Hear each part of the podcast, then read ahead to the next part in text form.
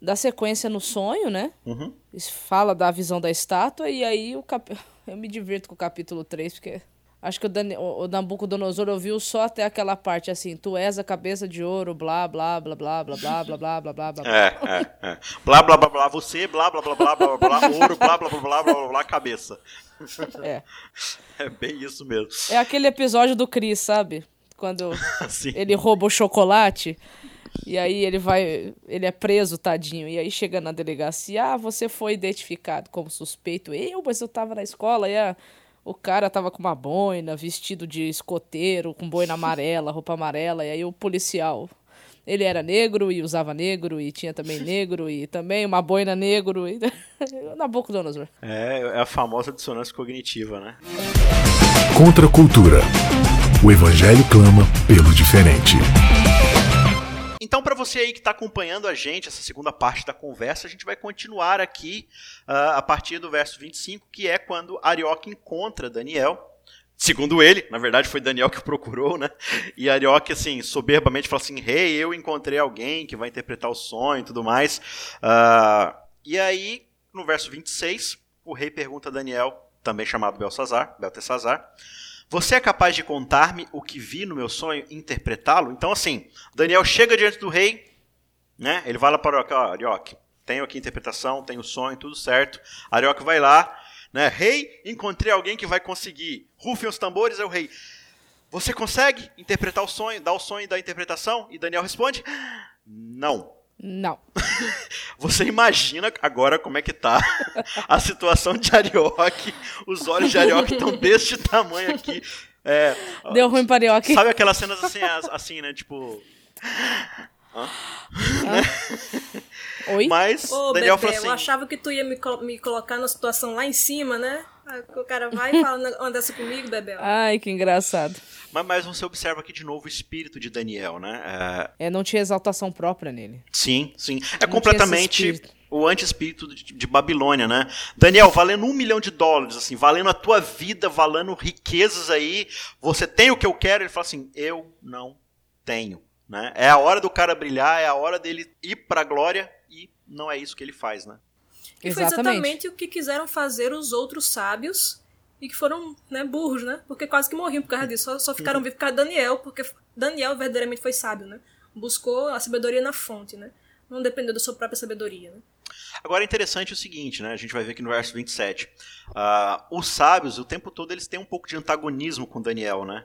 A gente Uhum. vê isso no decorrer, né? No capítulo 3, que é o capítulo seguinte aqui, são justamente esses caras que vão denunciar os amigos né, de Daniel para eles serem queimados lá na fornalha, né? Por causa dessa inveja e tudo mais. Então, Daniel, ele tinha tudo para poder, assim, é, antagonizar esses caras e deixar eles serem mortos, né? É, Uhum. Então, tipo assim, o rei já viu que os caras são trambiqueiros, tentaram enganar ele.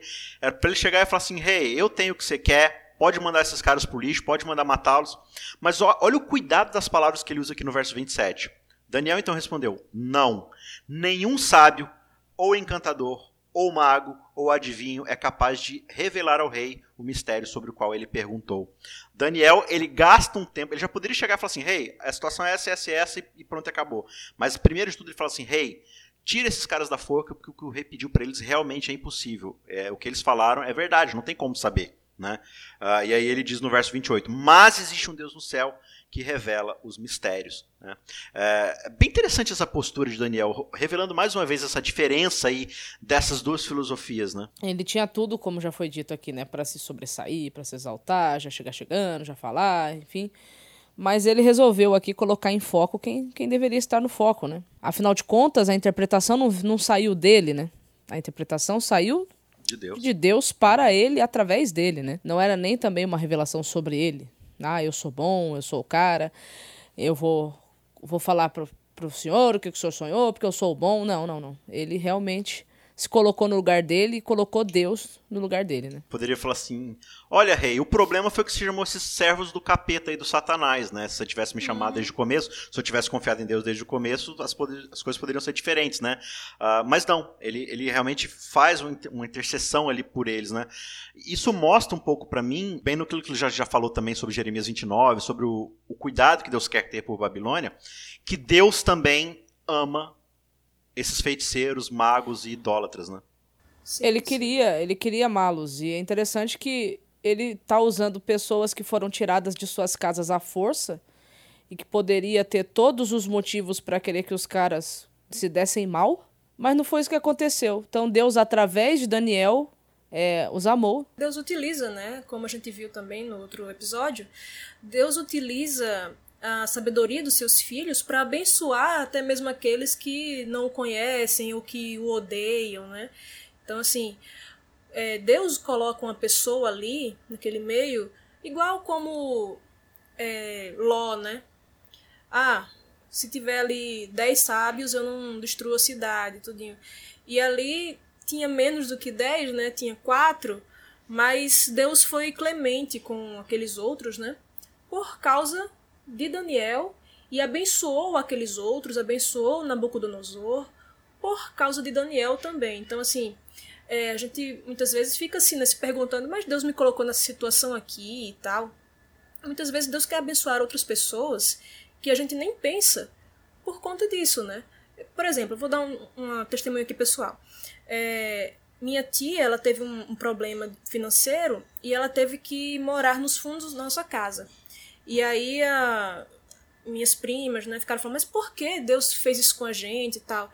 Só que daí é, a gente recebeu estudo bíblico por conta disso, desse problema financeiro que a minha tia teve. E hoje, né, eu, minha irmã, meu pai, cremos em Cristo por conta dessa diversidade que a família da minha tia passou. E às vezes a gente fica pensando, ah, mas por que isso? Talvez porque Deus queira salvar outras pessoas por ser intermédio. Né? Ah, a gente Exato. é muito egocêntrico, né? A gente pensa muito em, em, nós mesmos. Ele vai dizer, Daniel vai dizer pro rei, né? Existe um Deus nos céus que revela os mistérios. De novo, ele tira o foco dele mesmo, coloca em quem realmente vai resolver a coisa, né? E ele vai dizer o seguinte, ô Vanédia: Ele mostrou ao rei Nabucodonosor o que acontecerá nos últimos dias. Os sonhos e as visões que passaram por tua mente quando estavas deitado foram o seguinte: Quando estavas deitado, ó rei, tua mente se voltou para as coisas futuras e aquele que revela os mistérios te mostrou o que, o que vai acontecer, né? Tem esses aspectos básicos aqui dessa, desse espírito novamente se, se, se estabelecendo, né? O, parece que Babilônia está dando chances o tempo todo para Daniel uh, ser um babilônico, né? Ele já mudou cultura, mudou nome, é, quando, propôs quando dieta. Ele chegou lá já estava tudo preparado. Uhum. Babilônia estava preparada para recebê-los. Vamos mudar a forma de ser, a forma de adorar. Vamos mudar todo o modus operandi deles. Vamos mudar tudo. Já estava tudo preparado. Ô, ô Vaned, por que, que será que no âmago do meu ser, assim, bem no meu íntimo, o que eu mais quero é pegar aquilo que Deus me deu, aquilo que Ele ofereceu por sua graça e usar a meu favor. É, é desde o Éden, né? A gente o tempo todo quer se autopreservar. O tempo todo a gente quer fazer com que o nosso nome prevaleça, como foi lá na, na Torre de Babel. Né? E na aí, primeira Babilônia, né? Exatamente, na primeira Babilônia. Babilônia 1 foi assim, Babilônia 2 é assim, Babilônia 3, 4 até a Continua Jesus, sendo assim. Continua é. sendo assim. Então a gente continua sendo babilônico nesse sentido, né, de a gente querer se estabelecer, fazer nosso nome grande. E aí o tempo todo a gente muitas vezes enfatiza as coisas que Daniel fez. Olha só, ele interpretou o sonho. Olha só, ele foi é, livrado da, da, da cova dos leões. Olha só, ele fez. E a gente muitas vezes não para para olhar esses momentos aqui que fizeram com que Daniel pudesse fazer essas coisas grandes, não Daniel, mas Deus por intermédio de Daniel. Que Daniel se colocou numa situação humilde de não querer que o nome dele prevalecesse. E o nome dele prevaleceu por conta disso. Né? Então, assim, é, tem uma frase que diz que aqueles que querem dominar os outros se mostram justamente aí indignos de fazê-lo. Quando você quer é, que seu nome seja exaltado, aí é que seu nome não vai ser. Uhum. Se for, vai ser de uma maneira fugaz, efêmera, assim como foram os nomes desses grandes conquistadores aí e tal. É, é o que Jesus fala no Sermão do Monte, né? Se você quer o aplauso humano, é tudo que você vai receber. Você vai receber sua recompensa, você quer isso? beleza, você vai ter e só isso. Mas se você quiser que o nome de Deus seja exaltado, você vai fazer as coisas secretamente. Você vai buscar a Deus secretamente, você vai orar secretamente, você vai fazer tudo isso e aí o nome de Cristo vai ser exaltado E às vezes acaba que o nome de, de servos deles né, acaba, acaba ficando para a história, né? Mas não porque esses caras quiseram. Justamente porque era o contrário, eles não queriam isso e eles ficam assim como um exemplo, né? Não o exemplo do que a gente pensa, olha só que grandes coisas esse homem fez. Mas não, olha a humildade desse cara para que Deus pudesse usá-lo poderosamente como ele usou, né? Ô Mayara, aqui no verso 30 diz o seguinte: Daniel, mais uma vez nesse tom, ele diz: Quanto a mim, esse mistério não me foi revelado porque eu tenho mais sabedoria do que os outros homens. De novo, ele está tirando os caras da forca, ó. Mas para que tu, ó rei, saibas a interpretação e o entenda o que passou pela tua cabeça. De novo, ele fala assim: rei, a questão aqui não é sobre mim, não é porque eu sou melhor, né? É, o espírito do ser humano o tempo todo gritando: sou eu, sou eu, fui eu que fiz, sou eu que dou conta. Arioca ele mostrando, né? Eu achei, eu achei. Ele fala assim: não, eu, é não é por causa de mim. Primeiro, que é por causa de Deus, e segundo, que é pela tua misericórdia, que é, é para tua salvação, que é para o teu aviso, né? Realmente existe um contraste, né? Daniel era um cara. Não Daniel, né? Mas ele mostra como que o ser humano, quando ele se coloca nas mãos de Deus, ele pode ser uma pessoa diferenciada. Uhum. Mesmo ele estando convivendo num ambiente que o influenciasse e o favorecesse a ser também egocêntrico, a ser também, né? É, querer as honras todas para si, é, ele tomou uma decisão quando ele chegou lá, né? Decidiu firmemente não se contaminar com Babilônia, né? E isso não é fácil. Nós também, na nossa vida, temos que tomar uma decisão, né?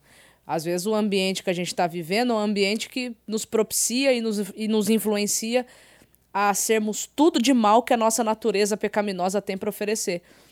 Mas a gente não pode esquecer que o mesmo Deus do céu que esteve com Daniel está com a gente também e, e quer nos ajudar a sermos pessoas diferentes né? Sim. A exercermos uma influência diferente, uhum. a termos uma vida que aponte constantemente para ele, né? E não necessariamente para nós. É, é impressionante o quanto a gente quer fazer ser sobre nós, mas aqui Daniel está mostrando que ele entendeu que é, os dons que Deus nos dá, primeiro, são para a glória e para a honra dele, e em segundo lugar, é para o serviço do outro, né? Paulo vai Exatamente. falar isso muito lá em Romanos 12, né? Ele vai falar assim, olha, cada um pelos dons que Deus lhes deu, sirva ao seu próximo, né? Quem tem dom Exato. de ser generoso, seja generoso com o próximo. Quem tem dom de ensinar, ensine o próximo. Quem tem dom de hospitalidade, receba o próximo à sua casa. É, e a gente a gente faz exatamente o contrário, né? A gente usa para oprimir o outro, para poder subir em cima do outro, para poder desfazer o outro, né? E, e esses, por que que isso fica tão evidente uh, nesse contraste desses dois personagens, porque agora a gente vai ver justamente a materialização dentro do sonho do rei, justamente uhum. desse, desse espírito, né? Aqui no verso Exato. 31, é, Daniel então vai contar o sonho do rei, que diz o seguinte: Tu olhaste, ó rei, e diante de ti estava uma grande estátua, uma estátua enorme, impressionante, e sua aparência era terrível. A cabeça da estátua era feita de ouro puro, o peito e o braço eram de prata, o ventre e os quadris eram de bronze, as pernas eram de ferro e os pés eram em parte de ferro e em parte de barro. Enquanto estavas observando, uma pedra soltou-se, sem auxílio de mãos, atingiu a estátua nos pés de ferro e de barro e os esmigalhou. Então, o ferro, o barro, o bronze, a prata e o ouro foram despedaçados, viraram pó e como o pó da debulha do trigo na eira durante o verão. O vento os levou, olha aí o título da, ah, o título do episódio aí, da... aí, ó. E o vento levou sem deixar qualquer vestígio. Mas a pedra que atingiu a estátua tornou-se uma montanha e encheu toda a terra. Imagino que agora o rei está boquiaberto, com os olhos esbugalhados, né? Diante, ele está aqui diante de uma das profecias mais conhecidas da Bíblia. Né? E como a Mayara já colocou no, no, começo, era muito, esses símbolos são muito comuns para eles, né? Uh, por mais que ele não soubesse a exata interpretação, mas é algo que é familiar para ele, né? Assim como a árvore lá do capítulo não. 4 e tudo mais. o que ele tinha sonhado, ao que tudo indica, ele sabia. Ele só não quis contar, lembra? Uhum. Agora, o que ele não estava, talvez, entendendo bem é o que tudo aquilo estava querendo representava, o que tudo aquilo estava querendo dizer. Então você imagina, né? Por que, que ele estava tão aflito? Poxa, o cara era o soberano mais poderoso da Terra. O cara subiu no topo. E quem sobe ao topo, ainda mais pelos meios que se sobem, né? Matando, guerreando, destruindo, conquistando, você sempre vai ter um olho em cima do seu ombro, uh, querendo olhar para trás e achar que alguém está tentando tirar seu trono, que alguém está tentando te envenenar, que alguém está tentando destruir, alguém quer tomar é. teu trono, alguém quer acabar com você. Você fica paranoico, né? O poder te leva a isso. E, e aí você sonha com uma estátua, né? E essa estátua é destruída, imagina como você deve ficar com medo disso, né? É, a gente não pode esquecer, é, como a gente também está dentro do contexto do capítulo 3 também, né?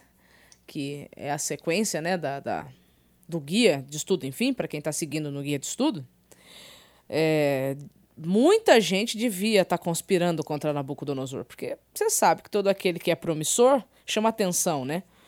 E às vezes chama atenção não de uma forma positiva, né? Não de uma forma de que as pessoas estão. Eu estou chamando atenção porque as pessoas me admiram e, e querem copiar o meu exemplo. Não. A gente sabe que naquela época havia muita conspiração para roubar o trono, né? Então, existe até uma possibilidade interessante no capítulo 3 aqui, né? Que fala da, da outra estátua, enfim. Né, que ele tenha construído aquilo como uma forma de se autopreservar de qualquer tipo de conspiração, né? Enfim.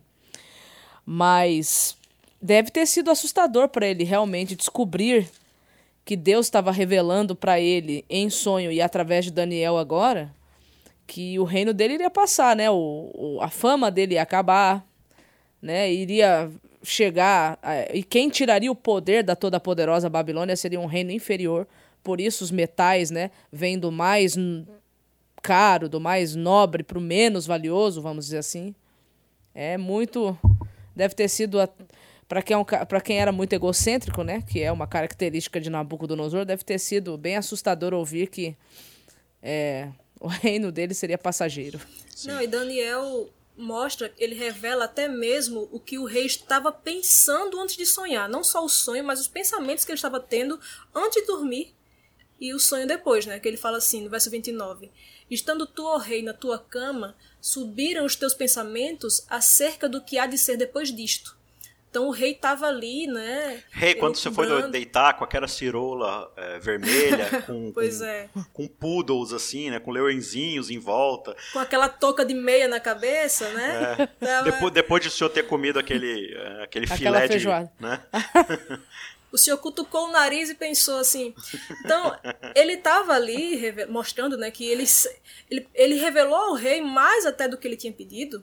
Né? E, uhum. e o rei estava ali assim com uma certa ansiedade do que viria é, amanhã, né? como seria o porvir. Ele estava talvez com medo de, como você falou, né, Mayara? Que é. se ele iria subsistir mesmo e tal. Aí Daniel Sim. vai e diz: Ó, oh, não tem aquele negócio que você tava com medo naquela noite? Tá ligado que vai ser isso mesmo que vai acontecer?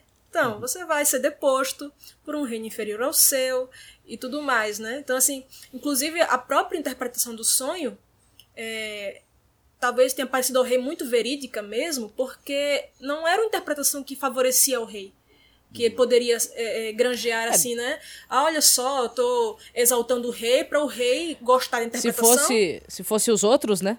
Exato. Os outros talvez bajulariam o rei, não foi o caso, né? Uhum, pro rei gostar da interpretação, gostar de mim, me, me colocar no palácio, enfim. Me promover, não, enfim. Exatamente, não foi nada disso, né? Ele falou que precisava ser falado, e o rei, vendo que Daniel sabia tudo, é, que esse Deus havia revelado a Daniel, o rei teve que aceitar, né?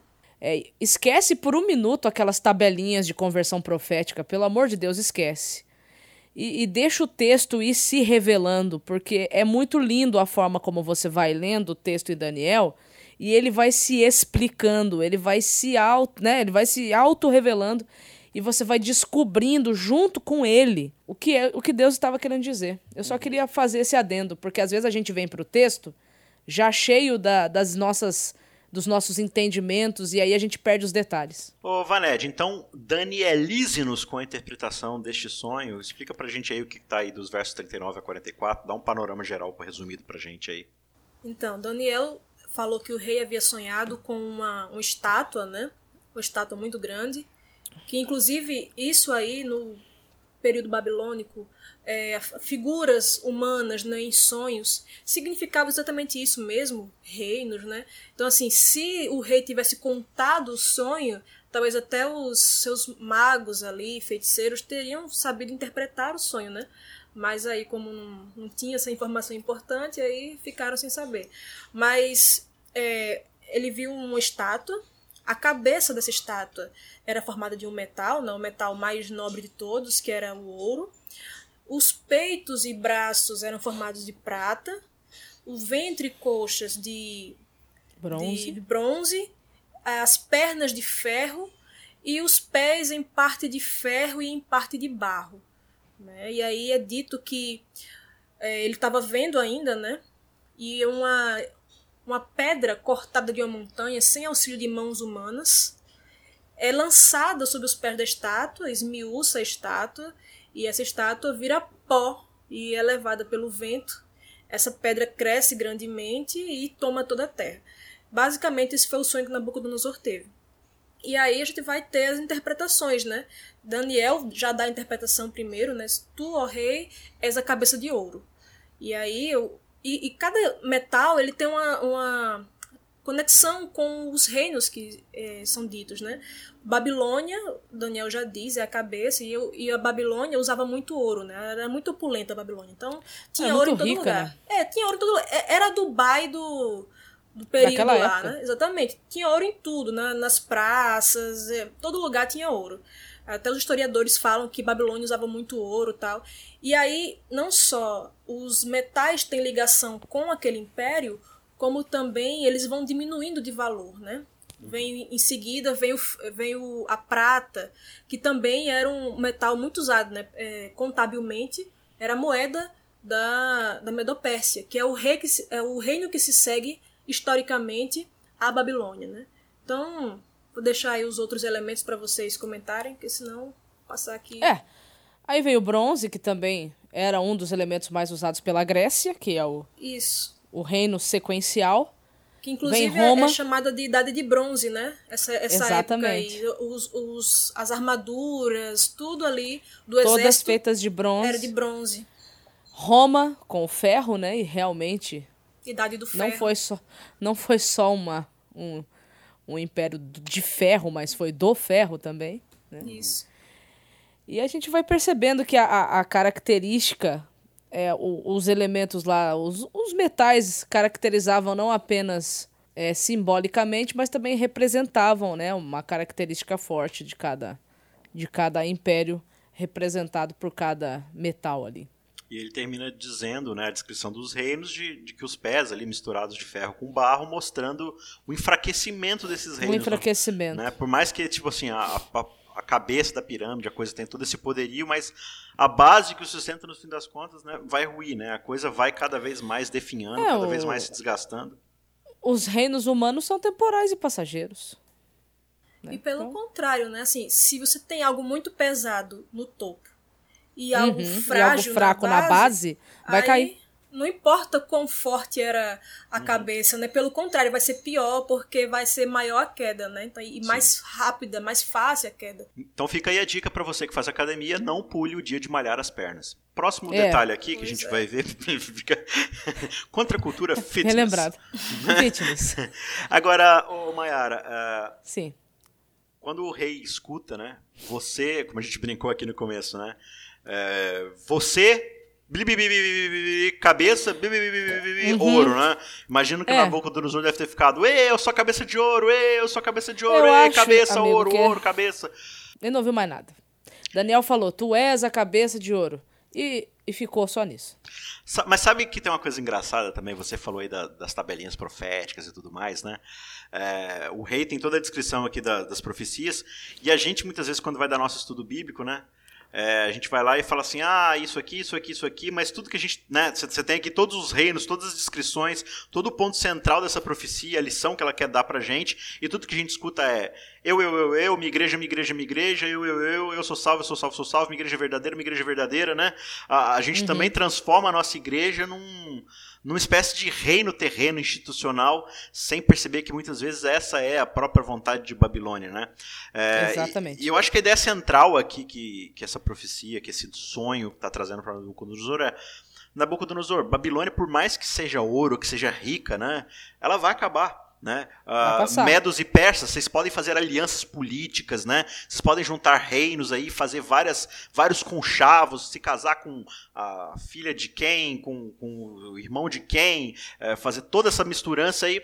Isso aí também acaba, né? Não é por aí. Exatamente. Uh, você pode ir para os gregos com a sua filosofia, com a sua sabedoria terrena, com tudo aquilo que, que, que eles almejam, né? Sua sapiência, suas estratégias. Isso aí também fica para trás. Roma com seu poderio militar, com sua força opressora. E, e, no fim das contas, o que a gente vê aqui é uma pedra, e o texto diz cortado, sem o auxílio de mãos humanas. Né? É, dentro da linguagem semítica, mãos tem, tem essa ideia de força, de poder. De né? poder é. Então a gente vê uma pedra que que vem de um meio não convencional e põe fim a todos esses reinos, né? O que é uma pedra na fila do pão no, nos metais? Uhum. Não é nada, né? Não é nada. Só que dentro do texto, é, o simbolismo dela é tão fascinante que é o que aquilo que aparentemente não é nada é o que vai predominar até o fim é, e realmente é a única coisa que vai perdurar por toda a eternidade. É o único reino que não vai passar. Não vem pelo poder humano, né? E você vê também que os pés, né, que eram em parte de ferro e parte de barro, é, simbolizavam não só a fragilidade do, da, daquela parte da estátua, mas também uma mudança de material, né? Então, assim, esse... É, você sai do ouro, da, dos metais e vai pro barro. Isso, exatamente. Então, assim, mostrava que esse reino aí, que seria em parte de ferro e em parte de barro, ele guardaria semelhanças com o que já existia, né? Seria uma continuidade do reino anterior, mas com um outro poder, porque cada parte da, da estátua significava poderes, né? Uhum. Mas um outro poder de uma natureza completamente diferente daqueles que estavam ali, que eram poderes políticos, né? Uhum. E assim, é, eu acho interessante porque essa palavra barro, quando ela aparece no Antigo Testamento, ela está ligada, e, e, Daniel faz questão de dizer que era barro de oleiro, e essa palavra, né, principalmente quando ligada ao oleiro, significa assim, uma devoção religiosa, assim, a, como é que se diz, a relação religiosa entre a criatura e criador, né? Você vê lá no uhum. Gênesis o, o, barro, né? Deus forma o homem do barro. É, você vê lá Jeremias, aquela metáfora. Na né, casa do, do oleiro lá. Isso, uhum. da, na casa do oleiro. E aí Daniel fala que era barro e barro de oleiro. Parece, né? Dá uma ideia de algo, porque era um, era um reino, um poder diferente, de, com característica diferente daquele. E também essa questão do, do barro, barro de oleiro parece ser uma, uma ligação religiosa, assim, né? Pelo que a gente entende, assim, do que era a relação de, de barro e oleiro, uma relação de criatura e criador, né? Inclusive, os judeus, vários interpretaram, assim, essa, essa profecia como sendo a, a parte de barro como sendo um poderio religioso, e você uhum. vê que ele estava ali ligado a, aos pés de ferro, e aí vários judeus Uma unidade. diziam assim, isso, vários judeus diziam, olha, é, é um poder irmão do povo de Deus, porque é justamente Israel é, colocado como barro, né, e tal. E aí ele fala assim, vários judeus dizem, né, seria um poderio irmão, e justamente eles identificam o cristianismo como sendo esse Entendi. poder, né, justamente no período de Roma também, esse cristianismo certo. romano, né. Historicamente, o que você observa é justamente isso, né? Roma, ela não acaba, tecnicamente, ela enfraquece, né? Você vai ver, não existe mais Medos e Persas, não existe mais o, o Império uh, Babilônico. Babilônico. Grécia hoje é uma cidadezinha praticamente falida, né? Uh, mas Roma, ela através dos séculos exerce uma influência gigantesca, apesar dela perder seu, seu poderio de império, mas ela se transforma numa esfera religiosa, né? Você é, percebe... mas vestiu outra capa, né? É, você Mudou percebe que o Vaticano, o Vaticano é uma cidadezinha, né? É um, é um país dentro de, um país da Itália. pequenininho ali. Bem pequenininho. Só que ele tá com, com sua influência em todos os reinos. Você estuda a história ali da, uh, dos primeiros reinos europeus, né? Franquia, Inglaterra ali, o Reino Unido, tudo mais. Uh, todos esses reinos eles vão por causa do cristianismo. Eles são tribos bárbaras, às vezes, ali se transformando em, em países cristãos e tudo mais. E eles nunca conseguem, dessa forma, se juntar, né? Ser, ser novamente esse império. Mas parece que tem uma influência por trás ali. E o que eu vejo, é, bem interessante aqui, é que essa pedra que vem estabelecer o novo reino, ela não constrói algo por cima desse, desse barro. Ela oblitera tudo. Sim, ela zera tudo. a conta e uhum. constrói a partir do zero, né? O texto é, diz isso. que a pedra feriu a estátua, né? É uma linguagem de, de confronto mesmo, não é que deu uma continuidade, subjugou aquele outro reino e, e formou um reino que é, é, como se fosse um desdobramento do reino anterior. Não, uhum. ela feriu, esmiuçou e acabou-se. Né? Para a gente finalizar, eu acho que tem um insight bem interessante aqui, porque a gente percebe uma pedra que vem sem poder humano ou sem o poderio, né? E a gente falando aqui de reinos que estão em oposição ao reino de Deus, a gente percebe o tempo todo no livro de Daniel essa oposição de Babilônia ao reino de Deus. E aí quando a gente percebe é, Jesus vindo inaugurar esse reino, né, através ali dos evangelhos e tudo mais, o tempo todo as, as ênfases de Jesus a, a, discípulos, né, a seguidores que falam assim, não, vamos conquistar Roma, vamos destronar Roma, né? Ele fala o tempo todo, olha, tipo, é, quem vai pela espada, pela espada vai, né, vai ser destruído, né? Não é pela força, é pelo meu espírito. Estou uh, aqui para mostrar um, um, tipo diferente de abordagem, né? Uh, inclusive, para esses malfeitores, ele entrega a sua própria vida, né? Então a gente percebe que como é antagônico esse reino de Deus em relação ao que é Babilônia, né? E a gente vê nessa profecia, eu acho que a grande ênfase aqui é que a força bruta, né, a sabedoria humana, a riqueza humana, os atributos humanos, por mais poderosos que eles possam parecer para nós, no final eles sucumbem diante de Deus e Deus não usa de força, né? Nessa batalha Exato. que está acontecendo de, de, filosofias opostas, de reinos opostos, o que triunfa não é a força, né? E o que me chama muita atenção é isso, né? Quando Cristo vem, ele ele vem, ele se pula, ele dá os seus, seus ensinos, ele faz discípulos e o que ele tenta mostrar para as pessoas é que no reino dele as coisas não funcionam como todo e qualquer reino que já tenha vindo antes do reino de Deus ser implantado nessa terra. E pelo contrário, né? A força daqueles reinos todinhos é reduzida a nada, né? É toda aquela. Nada. Exatamente. O, o, vento leva. Assim, é um sopro, né? É, é, o que Paulo fala lá em 1 Coríntios, né? Que é, Deus, ele é, pega as coisas loucas desse mundo, né? Para reduzir a nada as que são. Pega as coisas que não são para reduzir a nada as que são. Né? E aí você pega uma pedra que poderia... Que é uma pedra, né? É, não valer uma nada... Pedra. E aí destrói um monte de metal valiosíssimo e transforma em pó e um soprinho acabou, se já foi, já era, e o reino se estabelece.